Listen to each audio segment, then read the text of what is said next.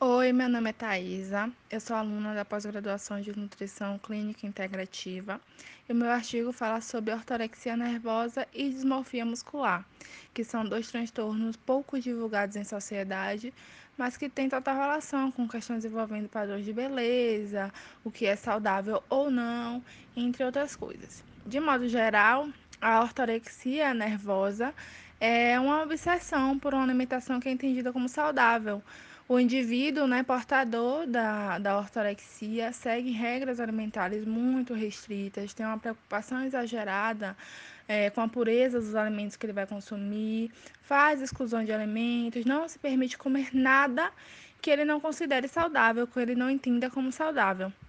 Então, são pessoas que têm suas interações sociais prejudicadas, se isolam, se punem caso não sigam a dieta estabelecida, entre outras coisas.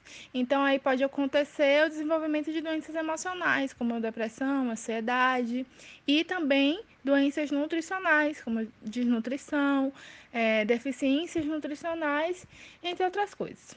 Já a dismorfia muscular é um tipo de transtorno que vai envolver a insatisfação com a imagem corporal e uma busca excessiva é, pelo ganho de massa muscular, né, pelo desenvolvimento muscular.